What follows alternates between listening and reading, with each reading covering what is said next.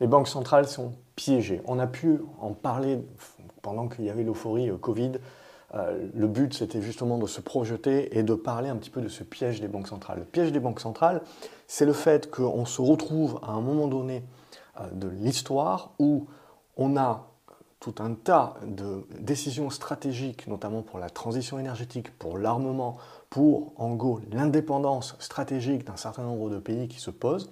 Et pour cela, il faut un investissement, investissement dans les infrastructures, investissement dans tous ces thèmes. Et d'un autre côté, il n'y a pas d'argent. Il n'y a pas d'argent puisque on part de euh, dizaines d'années de déficit, dans le cas euh, de la France, on parle de surendettement.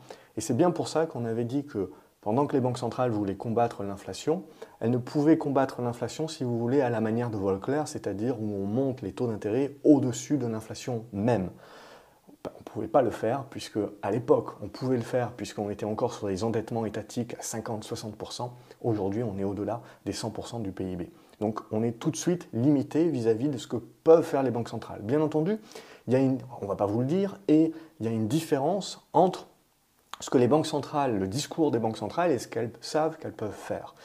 Et à contrario, c'est la même chose si vous voulez. Elles ne peuvent pas non plus baisser drastiquement les taux si jamais on va vers une récession, puisqu'elles ne feraient que renforcer finalement le cycle dans lequel on est euh, d'inflation. Et il faut partir du principe, si vous voulez, qu'on vient de 15 années de sous-investissement dans les matières premières fossiles, merci euh, à l'ESG. Alors la transition énergétique, c'est très bien, mais avant d'arriver, si vous voulez, à une énergie verte, ben, vous êtes obligé de consommer plus d'énergie noire ou grise, c'est selon la définition de chacun, euh, afin de pousser justement et d'accélérer les choses. Et tout ça, ça demande énormément d'argent. Et comme on a sous-investi euh, les énergies fossiles pendant une quinzaine d'années, eh on se retrouve forcément avec un moment donné un déficit euh, d'offres par rapport à la demande. Alors d'un certain côté, on peut justement vouloir réduire cette demande en essayant euh, d'arriver vers une récession douce, mais c'est là où on joue un jeu d'équilibriste, évidemment, puisque d'un côté, on sait très bien que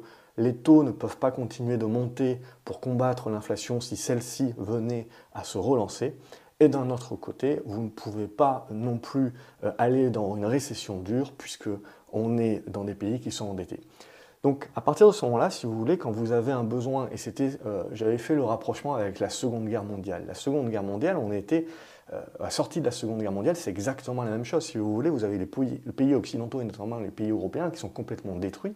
Donc il faut investir massivement pour reconstruire, mais il n'y a pas d'argent. Euh, on est surendetté par les dépenses de la guerre précédente, et donc il n'y a pas d'argent. Donc vous êtes obligé, si vous voulez, de pousser vers du taux réel négatif taux réel négatif, si vous voulez, c'est que même si vous avez euh, de l'inflation, vous devez avoir euh, des taux, si vous voulez, qui sont drastiquement plus bas. Évidemment, le risque avec cela, c'est que vous impactez votre monnaie. Et alors là, on va ressortir un graphique qui va faire euh, plaisir un petit peu à tous ceux qui sont pro, on va dire, or, pro, argent. C'est le fait que bah, depuis Bretton Woods, etc., on a eu un cycle en fait de désinvestissement sur l'or de la majorité des États. Et l'idée, ça serait que comme on se retrouve, comme au sortir de la Seconde Guerre mondiale, avec un besoin, si vous voulez, stratégique d'investir dans des pays euh, vis-à-vis de pays qui sont euh, surendettés, vous n'avez d'autre choix qu'à un moment donné de manier, je parle à plus long terme, de manier, si vous voulez, une politique de taux et de rester donc en taux réel négatif pour continuer de financer. Évidemment, ce qui trinque là-dessus, c'est les rentiers. Ce qui trinque euh, là-dessus, c'est euh, la monnaie. Et pour se protéger de cela, les États, comme tout un tas euh, d'institutions, seront certainement poussés vers acheter de l'or pour compenser. Parce que si on part trop vite vers une dévaluation et que vous perdez finalement la main, vous risquez l'hyperinflation. Et donc il y a toute une différence et tout un jeu d'équilibre, si vous voulez, entre avoir une inflation qui est suffisante pour rester en taux réel négatif suffisamment fort pour pouvoir pousser l'investissement, mais sans jamais avoir une inflation qui est hors de contrôle, en hyperinflation, comme sur la Turquie, comme sur le Liban, etc., comme sur de l'Argentine, puisque là, vous perdez complètement la main, si vous voulez, et vous êtes dans une destruction de valeur et euh, la monnaie sera fortement détruite. Et vous ne pouvez pas vous permettre de détruire votre monnaie non plus, puisque ça aussi, euh, c'est euh, une force stratégique qu'il faut maintenir. Donc en fait, il faut jouer un jeu assez fin, si vous voulez, de rester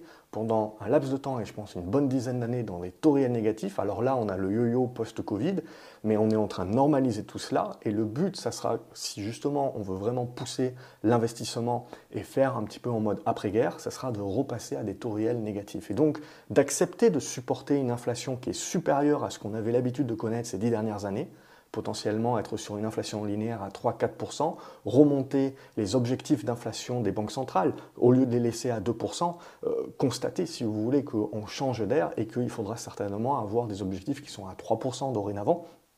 Et d'un autre côté, continuer de cette manière-là, si vous voulez, avec des taux qui seraient maintenus historiquement bas, mais plus hauts que ce qu'on a connu, de rester dans des taux réels euh, négatifs. Ça permet de nettoyer un petit peu euh, tout l'argent qu'on a, euh, où on a mal alloué le capital pendant ces 15 dernières années, et où on voit, si vous voulez, que sur la bourse, on a eu tout un tas d'entreprises qui se sont cotées, qui sont de faible qualité, euh, la, raison pour laquelle on le voit, c'est que les sociétés qui sont de bonne qualité et qui rentrent, si vous voulez, dans le panier avec, on va dire, grâce ou à cause, peu importe, des ETF, vous avez un petit peu tout qui est sabré en même temps, sans trop de discernement, ce qui fait que ça fait, alors, les, valeurs qui sont survalorisées ou les valeurs qui ne sont pas de bonne qualité, tant, pis, tant pis pour elles, mais les valeurs de bonne qualité se font sabrer de la même manière. Et ce qui est intéressant, du coup, c'est qu'on voit tout ce qui est famille, tout ce qui est private equity, qui n'hésite pas, du coup, à racheter justement ces sociétés-là euh, en bourse. Et donc, on a euh, la cote un petit peu qui se fait dépouiller de ces, de meilleurs dossiers à bas prix, puisque euh, ce marché a tellement été surconcentré, si vous voulez, dans des stratégies ETF, des stratégies de long terme, qu'on se retrouve aujourd'hui à avoir des sociétés de bonne qualité qui cotent misère parce qu'elles ont euh, la malchance, si vous voulez, d'être euh, illiquides et donc de n'intéresser personne ou euh, de ne pas être vues par un panier d'ETF parce que leur capitalisation est trop petite ou au contraire d'être vues par ce panier-là mais de représenter un pourcentage qui est tellement faible qu'il n'y a, pas de flux. Bref, ça intéresse personne et du coup, il n'y a pas de revalorisation de ces titres-là. Alors ça viendra, je pense, mais ce que l'on voit, c'est que on a tout ce qui est private equity et famille qui n'hésitent pas du coup à proposer des hausses. J'avais déjà fait une vidéo là-dessus il y a quelques mois de, 30-40% si vous voulez pour, pour des EPA et pour sortir ces titres-là de la cote, et ce qui feront qu'ils auront un, gain de, valorisation et de valeur bien plus conséquent à l'avenir.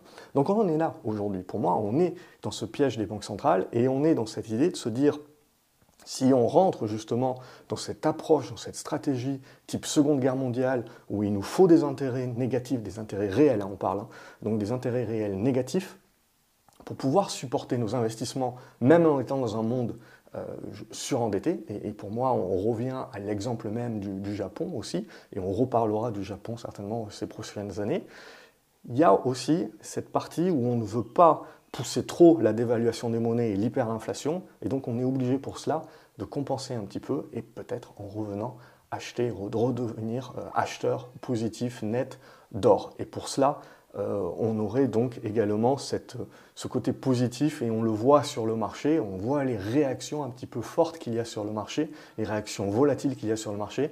Et donc pour moi, ça valide bien, si vous voulez, que à long terme, on est en train de construire ce type de pivot-là. N'hésitez pas à me dire ce que vous en pensez, vous, euh, dans les commentaires. Merci d'avoir regardé jusqu'au bout, comme d'habitude, euh, de vos messages de soutien dans les commentaires. Merci beaucoup. N'oubliez pas de liker la vidéo et je vous dis à la prochaine. Salut